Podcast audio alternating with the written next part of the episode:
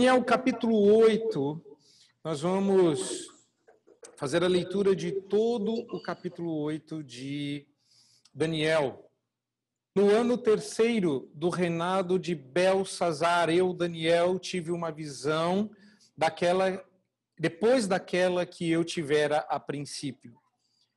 Quando a visão me veio, pareceu-me estar na cidadela de Suzã, que é província de Elão, e vi que estava junto ao rio Ulai. Então levantei os olhos e vi, e eis que diante do rio estava um carneiro, o qual tinha dois chifres, e um dos e, e os dois chifres eram altos, mas um mais alto do que o outro. E o mais alto subiu por último. Vi que o carneiro dava marradas para o ocidente e para o norte e para o sul, e nenhum dos animais lhe podia, lhe podia resistir, nem havia quem pudesse livrar-se do seu poder. Ele, porém, fazia segundo a sua vontade e assim se engrandecia. Eu espero que a essa altura, vocês que estão ouvindo o livro de Daniel, comecem a reorganizar as figuras e as palavras e já comecem a entender alguma coisa do que está sendo dito aqui, porque nós já vimos que os animais são é, eufemismos para os reis da terra. Então, quando a Escritura diz que nenhum animal lhe podia resistir, você vai começando a entender o que isso quer dizer. Olha como é que, de repente, Apocalipse, mesmo em Daniel, começa a clarear.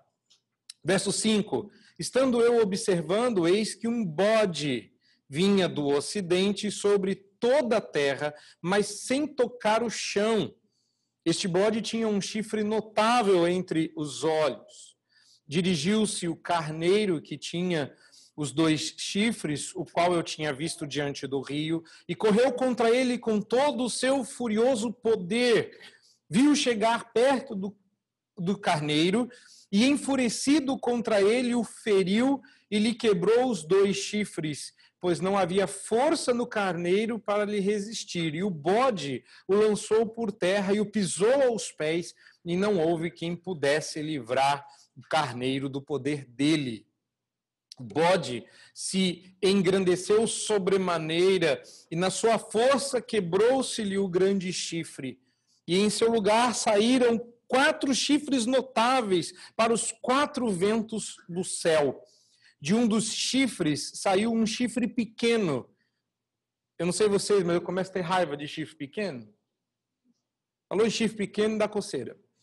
Saiu um chifre pequeno que não é o chifre pequeno do capítulo anterior. Não é e se tornou muito forte para o sul, para o oriente e para a terra gloriosa. Cresceu até atingir o exército dos céus. Alguns do exército e das estrelas lançou por terra e os pisou. Sim, engrandeceu-se até ao príncipe do exército. Dele tirou o sacrifício diário e o lugar do seu santuário foi deitado abaixo. O exército lhe foi entregue com o sacrifício diário por causa das transgressões e deitou por terra a verdade e o que fez prosperou.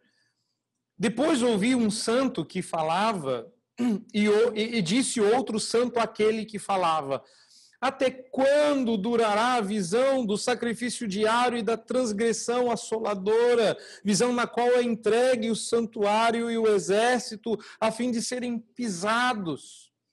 Ele me disse: até duas mil e trezentas tardes e noites, e o santuário será purificado.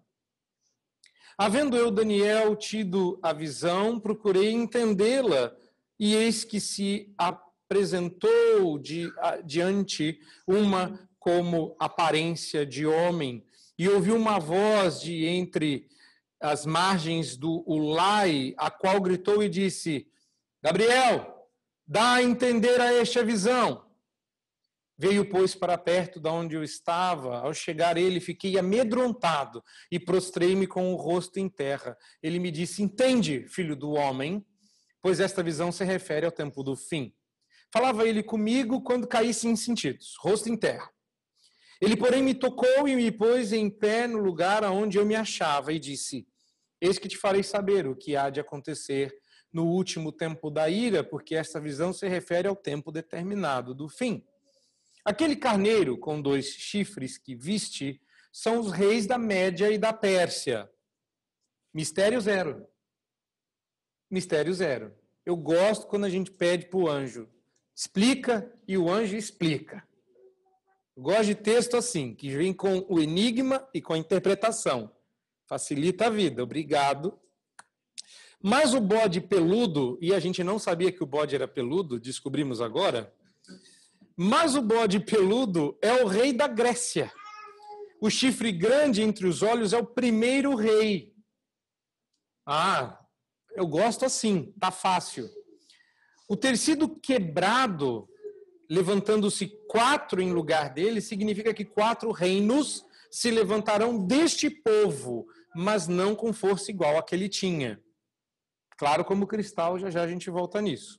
Mas no fim do seu reinado, quando os prevaricadores acabarem, levantar-se-á um rei de feroz catadura e especialista em intrigas.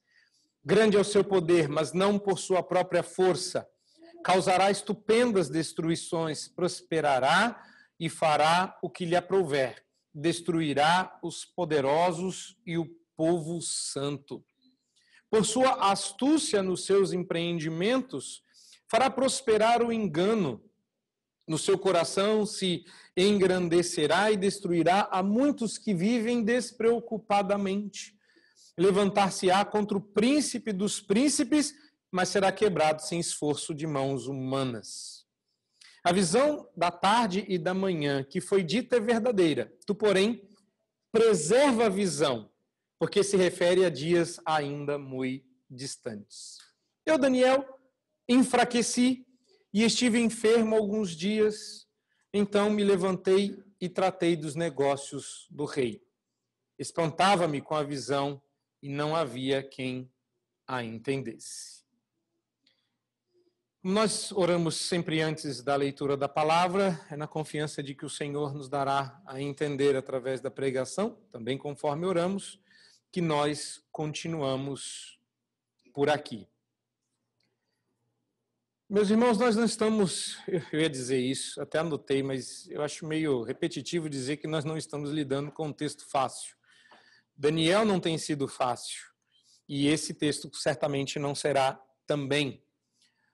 Entretanto, a luta com esse texto é perceber como ele vai nos consolar. Escatologia tem esse propósito, consolar o nosso coração, e a gente já percebeu que é assim que deve ser. E a pergunta é como é que esta visão, que inclusive está explicada, nos consolaria de alguma forma.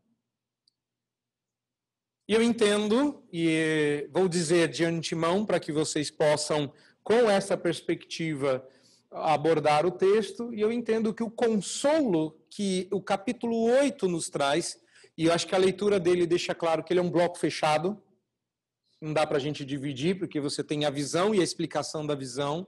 A reação do profeta acaba sendo um pequeno detalhe, uma narrativa que explica um pouco do quanto a gente aguenta da mensagem que vem de Deus, que a resposta é quase nada. Talvez essa seja a razão pela qual alguns de nós, se não todos nós, pelo menos os verdadeiros pregadores da palavra, ficam tão exauridos depois do sermão. Esta semana, uh, o JMC promoveu a sua semana teológica e ela falou basicamente de pregação. E um dos professores, que foi meu professor também, disse exatamente isso: que pregação é uma coisa que custa para o pregador. A gente zera de energia. Por isso que é muito difícil e extremamente desgastante fazer duas boas pregações num único dia. Admiro quem faz, admiro Calvino que fazia, mas é extenuante. Essa é a razão pela qual Daniel ficou tão ruim. Mas diferente de nós, Daniel teve um tipo de experiência diferente. A gente fica cansadinho, mas nada como 20 minutinhos à tarde de domingo a gente fica zero bala, dá até para dar estudo à noite. Não é assim também, coisa de outro mundo. Daniel, por outro lado, ficou doente alguns dias. Isso era meio que recorrente uh, na experiência de Daniel. As visões que Daniel teve eram muito fortes. E ele já não era mais um garotão recebendo essas visões. Ele já era aqui um senhor. Nós estamos na transição de Belsazar para Ciro ou para Dario. Então, ele já é um homem de meia idade, recebendo a pancada dessas visões. E lá na frente, Paulo vai nos dizer que ninguém é suficiente para estas coisas, ninguém aguenta. Então, é, eu ainda não entrei propriamente na lição desse texto para lhes alertar a respeito de alguns detalhes que a gente nem sempre presta atenção, como, por exemplo, esses pregadores que ficam dizendo que tiveram visões de Deus, visão de Jesus. Eu nunca vou esquecer de um deles que contava a história que ele estava preparando o sermão e aí acordou mais cedo no domingo, foi se barbear e quando ele olhou pelo espelho, sentado com a tampa da privada baixada, estava Jesus no banheiro dele. E aí Jesus, sentado na privada dele, disse para ele mudar o sermão naquela manhã. E ele disse: "Então é por isso que eu vou mudar a mensagem". Enquanto eu, eu não me lembro se lia ou se ouvia tal disparate, eu ficava pensando, se Jesus aparece de verdade e eu estou com uma navalha na mão, eu acho que eu corto minha garganta. Não é um negócio simples. Quando a gente pega homens como Daniel, a menos que você esteja, me perdoe a indiscrição, mas a menos que você esteja no nível Daniel de santidade, quem sabe você aguentaria. Agora Jesus aparece e o cara continua se barbeando como se nada tivesse acontecendo. Ah, fica à vontade, quiser dar descarga. E, e eu vou mudar o sermão por causa disso. A única pessoa que pode aparecer para nós e que não causa esse tipo de reação como a causou Daniel é Satanás. Ele não tem glória e majestade cuja presença nos faria cair desmaiado. Daniel pediu uma explicação. Quando o anjo chegou perto e falou: Eu vou te explicar, ele, puf. E diz o texto, com requintes de detalhes, que ele não caiu tipo filme de Hollywood. Diz que ele caiu duro, com a cara no chão. Agora imagina que depois de um dia, de alguns dias, Daniel aparece com escoriações no rosto, fraco. E alguém pergunta: o que, que aconteceu? Ah, tive uma visão com Deus. Mas ele te bateu? Então, cuidado com isso. É só um alerta que eu preciso fazer porque o foco do texto não é esse, mas está no texto. Ninguém é suficiente para estas coisas, então, quando você receber a palavra de Deus e for Deus falando com você e você se sentir é, assim, Detesto quando as palavras vêm em inglês e não em português. Mas quando você se sentir overwhelmed, quando você se sentir que a coisa é grande demais para você, falar, ah, essa mensagem, pastor, como aconteceu no passado. Lembre-se de que isso é bom, significa que Deus está falando, que quando Deus fala, os montes tremem. E a nossa alegria diante de Deus é com tremor. Dito isso, o que eu entendo que esse texto nos ensina e que nos consola é que Deus está no controle da história. Deus está no controle da história. Nem sempre parece, nem sempre a gente gosta, nem sempre isso é prazeroso.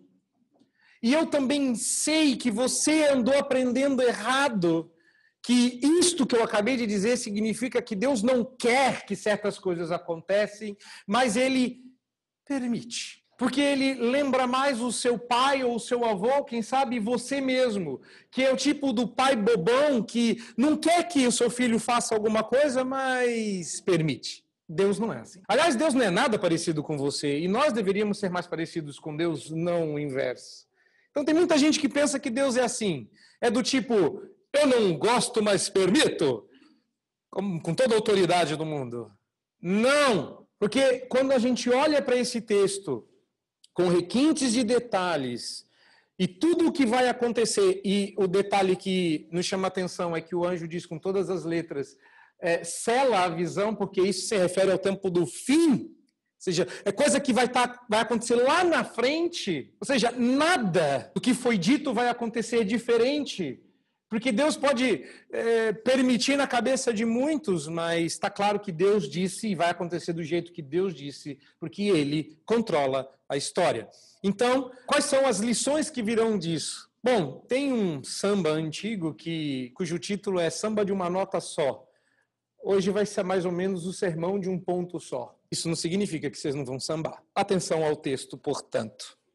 Estamos no terceiro ano do reinado de Belsazar e Daniel tem uma visão em algum lugar distante. Se você olha no mapa, nós estamos mais para o lado direito, então, portanto, mais ao noroeste do mapa. Bom, vocês deviam saber o mapa porque vocês tiveram uma lição sobre isso às quintas-feiras.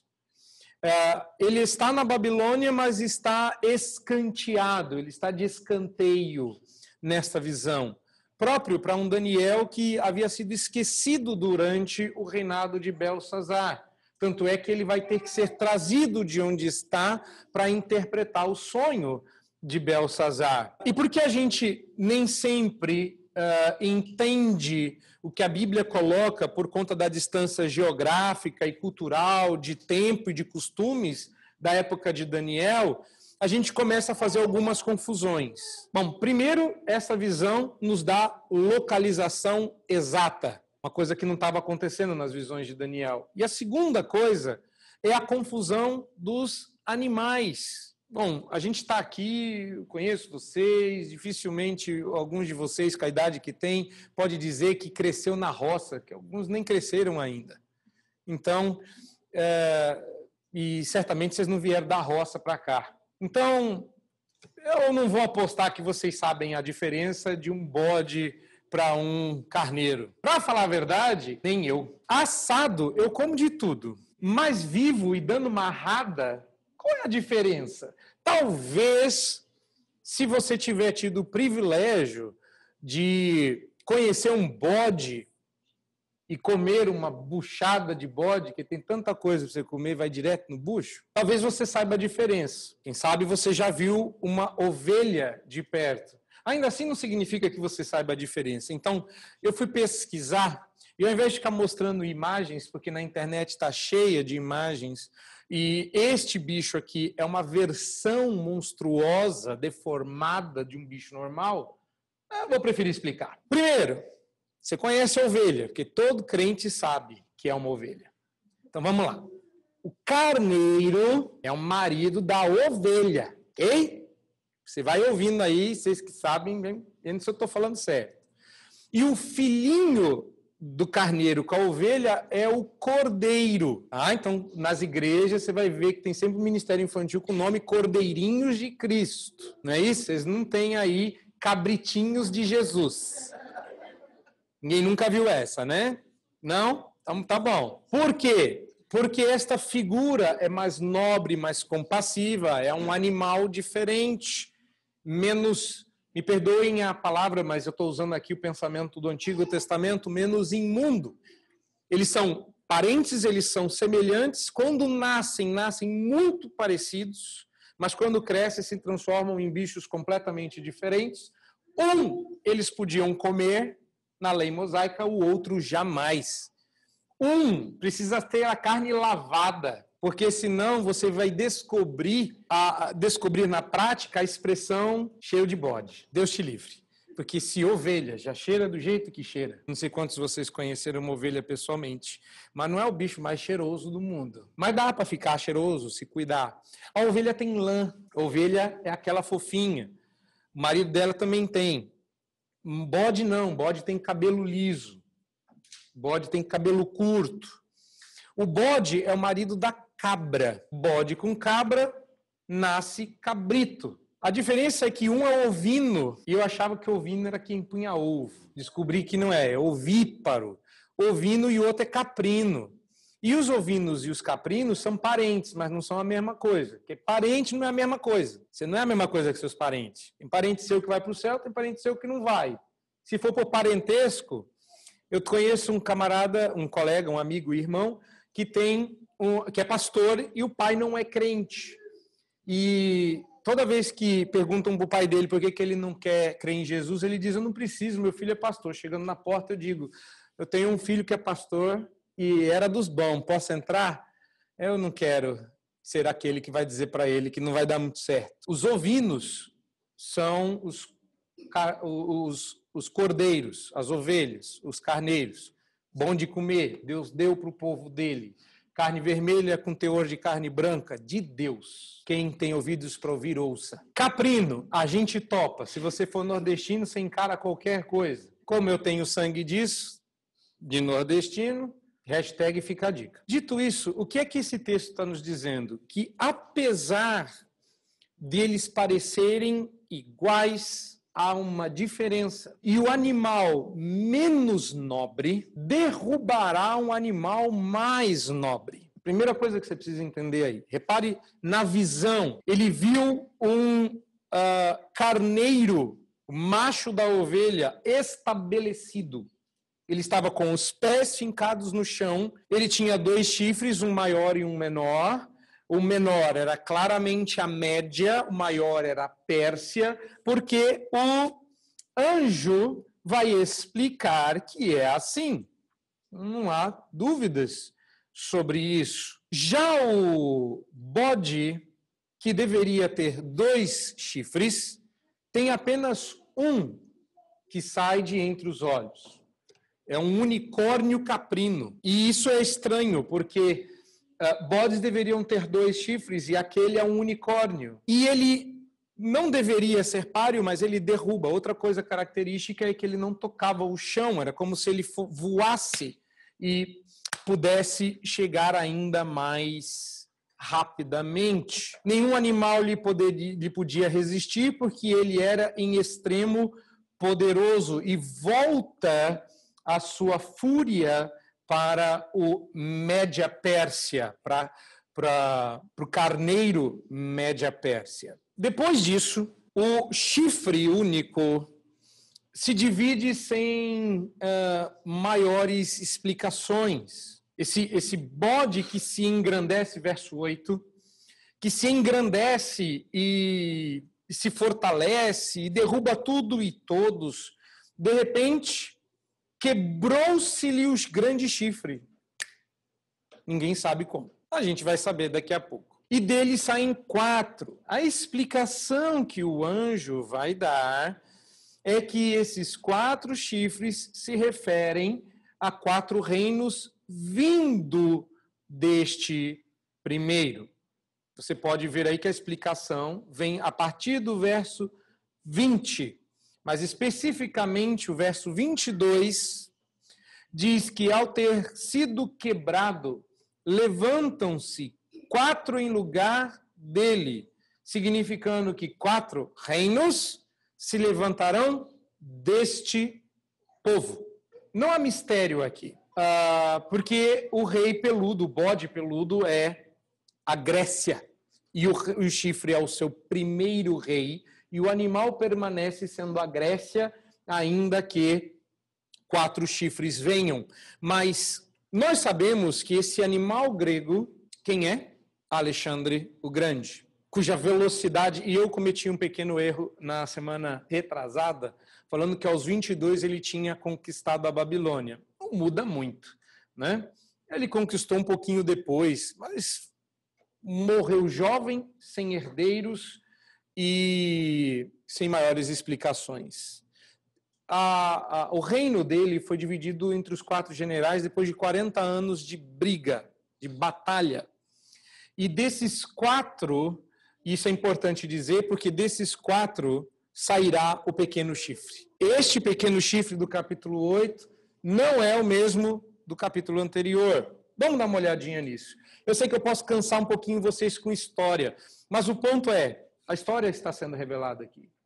O que está sendo dito para Daniel não é só uma lição de moral. O que está sendo dito para Daniel é: eu queria contar para você o que vai acontecer. Aí Daniel fala: tá, mas eu não entendi. Aí o anjo explica, mas não é uma lição de moral, você percebeu? Não há uma exortação, confie em Deus. Não há uma exortação, uma lição. É apenas a história. E na história, meus irmãos, o que acontece é que aqueles que, entre aspas, herdaram os domínios de Alexandre se dividiram em quatro reinos. Ptolomeu ficou, inclusive, com o Egito e acaba recebendo o título de faraó. Seleuco fica com outra parte e dá origem à dinastia Seleucida. Guarde este nome. Lisímaco fica com outra parte e Cassandro com outra. São os quatro uh, chifres que saem deste mesmo povo.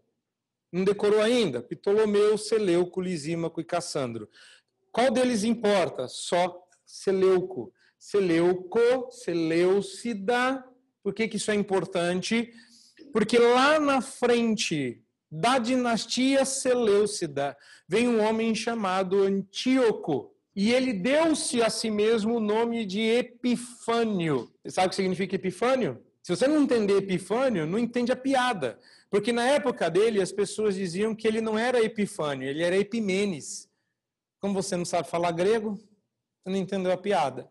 Epifânio significa Deus manifesto e Epimene significa loucura manifesta. Esse homem, que muitos acreditam ser um anticristo, ah, profanou o santuário. Ele gastou alguns anos lutando para conquistar Jerusalém, por algum motivo ele queria conquistar o Egito, ele tinha que passar por Jerusalém, e ele, quando voltou da luta contra o Egito, falou: agora é a hora. Eu, eu quero Jerusalém e eu quero porque quero.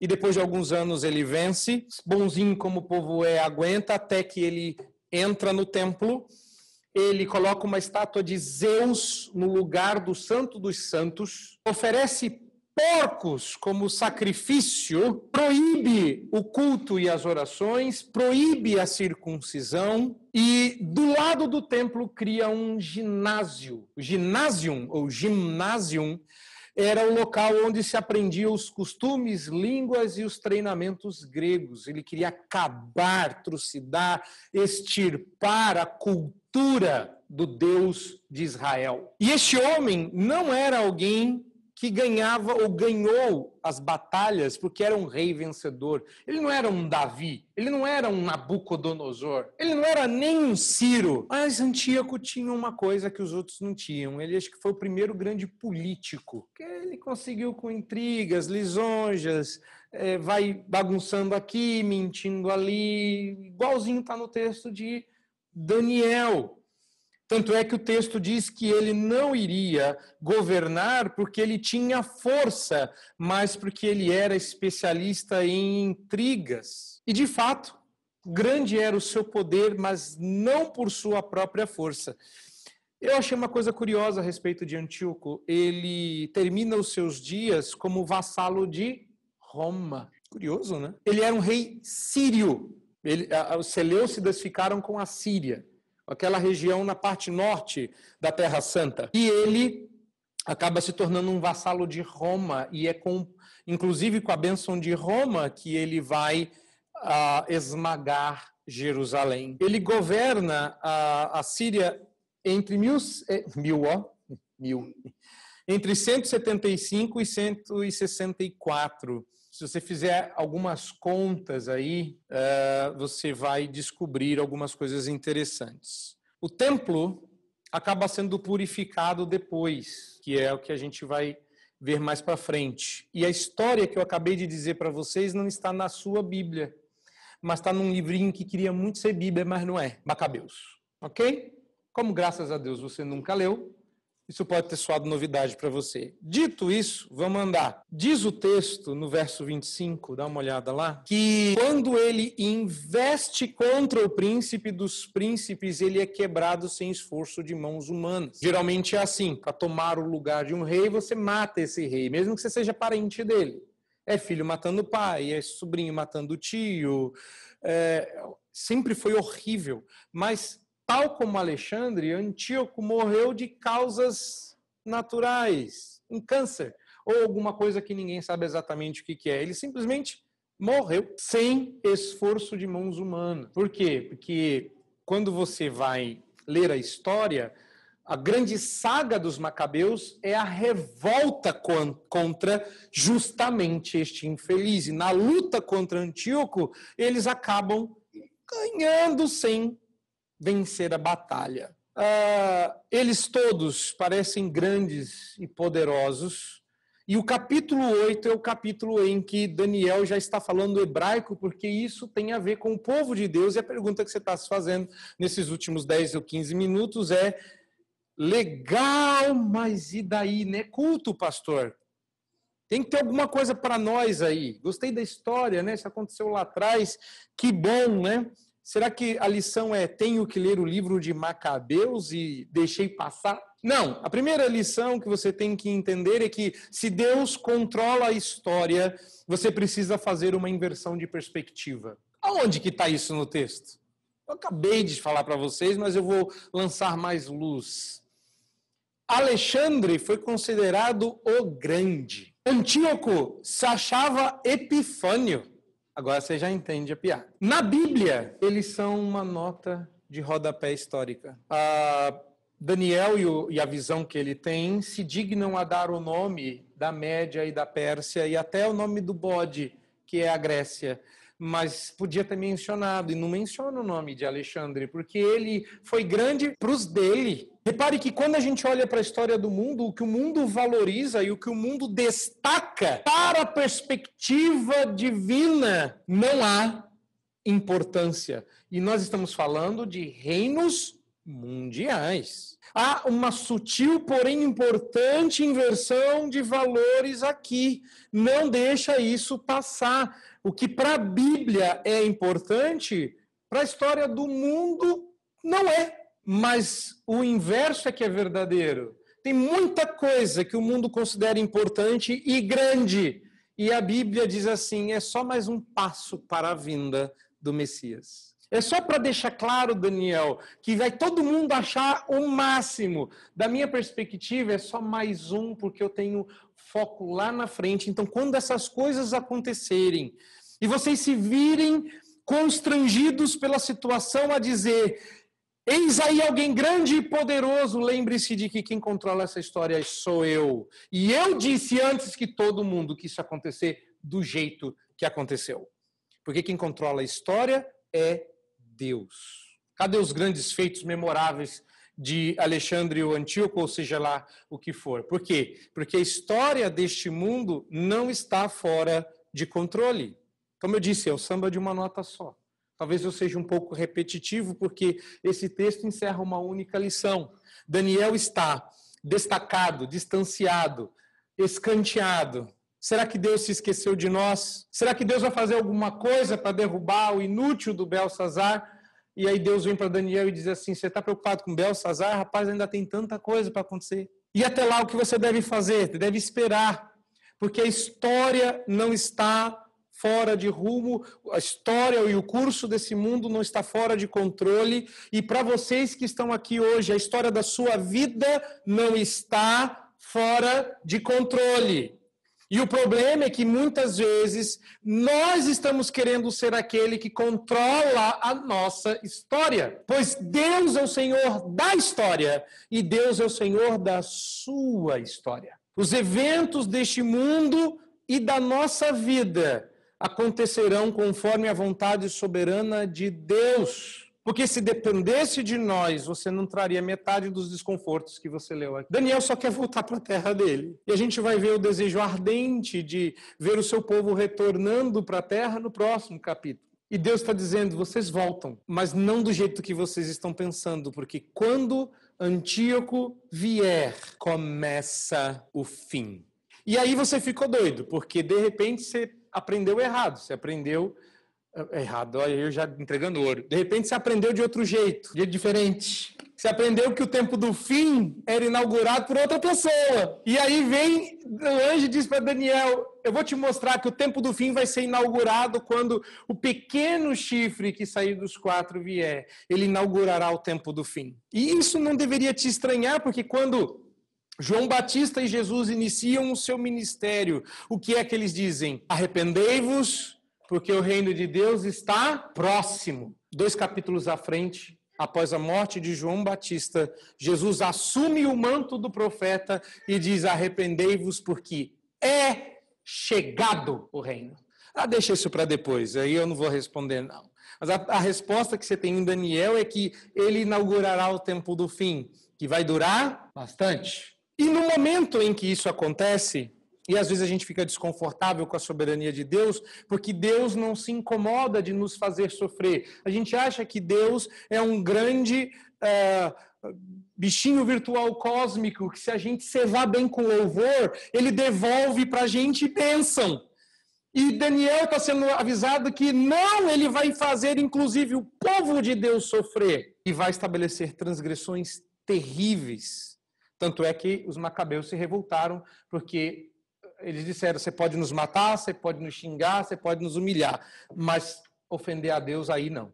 Aí não. Aí a gente vai sair na briga. Aí a gente sai na mão. E, infelizmente, Antíoco vai derrubar, inclusive, alguns dos príncipes do povo de Deus, aqui sendo chamados de estrelas de, do firmamento, que seriam derrubados aqui por conta desta guerra sangrenta que haveria na época de Antíoco o Terrível. Mas quando ele investisse contra o príncipe dos príncipes, ele seria quebrado sem esforço de mãos humanas. Deus está no controle da história nada do que acontece acontece fora do seu controle e coisas desconfortáveis acontecerão porque elas pavimentam a vinda do fim. Elas inauguram o tempo do fim. Às vezes a gente tem dificuldade com isso porque a gente quer só conforto. A gente quer que Deus só nos abençoe e esquece que existem bênçãos no sofrimento. Eu escrevi a frase e me lembro do momento em que eu disse: eu tenho que parar aqui, porque eu vou ser tentado a explicar para vocês como mas o texto de Daniel 8 para por aqui, ao dizer que preserva a visão, meu irmão, verso 26. Apenas cela, preserva a visão. A palavra aqui significa protege de tempos turbulentos, porque se refere a dias ainda muito distantes. Sabe qual é o problema da gente? É que a gente adora ver sinal do tempo porque a gente quer dizer que Cristo está voltando na semana que vem. Quantas vezes vocês não ouviram durante a pandemia Jesus está voltando? Quantas vezes vocês me ouviram dizendo isso? Se você vem me perguntar, você ficou meio chateado. Jesus está voltando, pastor? Eu falei, já ah, faz um tempo. Tá? Não, mas a pandemia não significa que ele está voltando logo. E a gente adora sinal do tempo para isso. Ai, guerra, rumor de guerra, peste, é sinal do tempo, Jesus está voltando. Sim, tempos muito distantes. Daniel 8 nos encoraja a enfrentar a realidade. E a realidade é. Está notando? A realidade é: temos uma longa viagem pela frente. Pare de ficar perguntando se a gente já chegou. É chato para as crianças. Porque é isso que a gente está fazendo. Não, Daniel, eu sei que isso não é uma boa notícia. Você está querendo assim, ah, fala logo que ele está voltando até o final do ano. E eu sei que a gente é sem vergonha. E às vezes eu compartilho disso com vocês, porque a gente não quer só ver o nenê crescer. Na hora que o nenê nasce, a gente quer ver crescer. Na hora que cresce, a gente quer ver casar. Na hora que casa, a gente quer ver o neto. E eu estou pedindo é, para Jesus voltar no final do ano, porque a minha só nasce ano que vem. Eu sei que a gente é assim, está errado. E eu acho que muito dificilmente meu desejo é que Maranata venha Senhor Jesus ainda hoje. Eu não queria o Éden.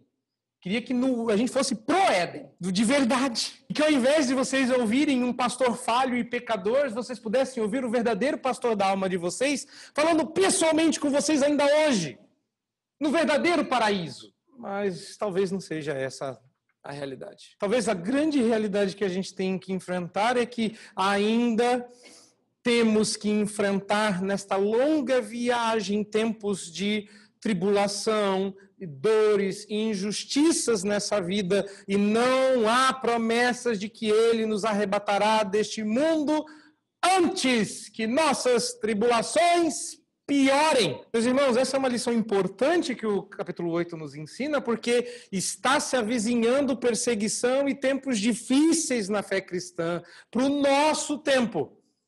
E você foi ensinado diferente. Agora eu lembrei. E você foi ensinado que quando a tribulação aperta, o que, que Deus faz? Arrebatamento. Mas quando você lê Daniel 8, você não lê arrebatamento. Você diz que ele triunfará contra os santos e fará destruições terríveis.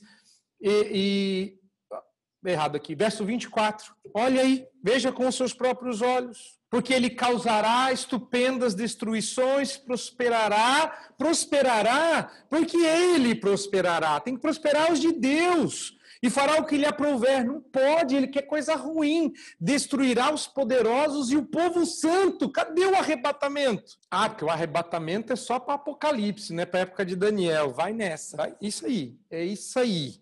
Bem isso. Aí quando um dia eu expor Apocalipse, a gente fala sobre aprendizados diferentes. Mas eu não vejo arrebatamento aqui, eu vejo só um aguenta firme. Daniel, sela a visão porque vai ser exatamente assim. A razão para isso você não sabe, não está no capítulo 8. A razão para isso vai estar tá lá na frente. Daniel vai dizer e não é boa. Mas de qualquer forma, os santos, aqueles que vão ter que passar por isso, me parece que o capítulo 8 apenas diz: descansa no fato de que parece caótico, mas não é. Eu estou no controle. E eu estou tão no controle e sou tão soberano que eu vou dizer para você antes de acontecer. Porque a minha vontade será feita, ela não é agradável, mas precisa ser assim. Porque se fica agradável demais, você não quer ir embora. Você não grita Maranata, vem Senhor Jesus. Você não diz volta, Senhor, e julga. Você diz assim, ai, aqui está tão bom. Se eu pudesse, ficava mais um pouquinho. E é assim que eu encerro. Lá, quando eu fui pastor no interior de São Paulo, tinha um senhor que eu não vou dizer que ele era clérigo católico romano para não ficar chato. E ele era muito famoso na, na cidade. E contava-se essa história que, por mais que seja é, engraçada, foi real. Que o que assumiu o lugar dele, quase falei que era um padre, que assumiu o lugar dele, é, foi consolá-lo dizendo: Ei, Fulano, logo, logo, hein? Jesus, Abraão, Maria, né? Maria, o senhor vai estar lá, hein? Daqui a pouco. O senhor está morrendo. E a gente não fala de morte com um sorriso nos lábios, né? A gente não fala da morte dos santos como uma coisa boa e ele resolveu fazer isso. Ei, fulano, vai ver aquele que o senhor pregou a vida toda. Ele falou, é verdade, mas aqui está tão bom. E às vezes a gente é assim. A gente quer que Jesus volte, mas aqui está tão bom, né? Que tem ar-condicionado. Não sei se no céu vai ter. Aqui está tão bom, né? Que a gente tem comida boa, a gente tem igreja boa, Agora que eu achei a igreja, Jesus quer voltar? Não, agora eu quero curtir mais um pouco. Agora eu quero ficar aqui, agora eu quero, agora eu quero usufruir. E Daniel está dizendo para nós: o único consolo que a gente tem na vida e na morte é que a gente pertence a Cristo Jesus, nosso Senhor, e Ele controla a história. Se você está procurando qualquer outro consolo, você está procurando coisa errada no lugar errado. A soberania de Deus é uma das doutrinas mais maravilhosas que a gente tem e a gente explora ela de uma maneira muito equivocada. Aí vem o anjo e diz assim: Deus é soberano de verdade. De verdade. E às vezes a gente pergunta quanto tempo isso vai durar. E ao invés de serem 1.300, 1.200 dias, são 2.300 manhãs e noites. Vai parecer mais do que é. Seis anos, oito meses, vinte dias. O tempo que Antíoco atazanou a vida dos uh, judeus pareceu uma eternidade e Deus apenas soprou Antíoco para o inferno. Eu sei que o sofrimento parece uma eternidade, não é assim que a gente diz? O sofrimento parece uma eternidade enquanto ele dói, mas são só 2.300 tardes e manhãs. Passa rápido. Parece muito, mas passa rápido. Como é que Deus vai resolver isso? Sem esforço, sem dificuldades. Ele não deixa as coisas acontecer, ele faz. A história está em suas mãos. E por mais difícil que seja para a gente aguentar, essa é a nossa missão. Não quero ser pessimista, depois disso fica difícil dizer isso, mas ok, não quero ser pessimista. Mas realismo é parte componente da esperança. A gente cria fábulas demais na cabeça, Daniel 8 é um convite a botar o pé no chão. Faça isso e que Deus te abençoe. Amém.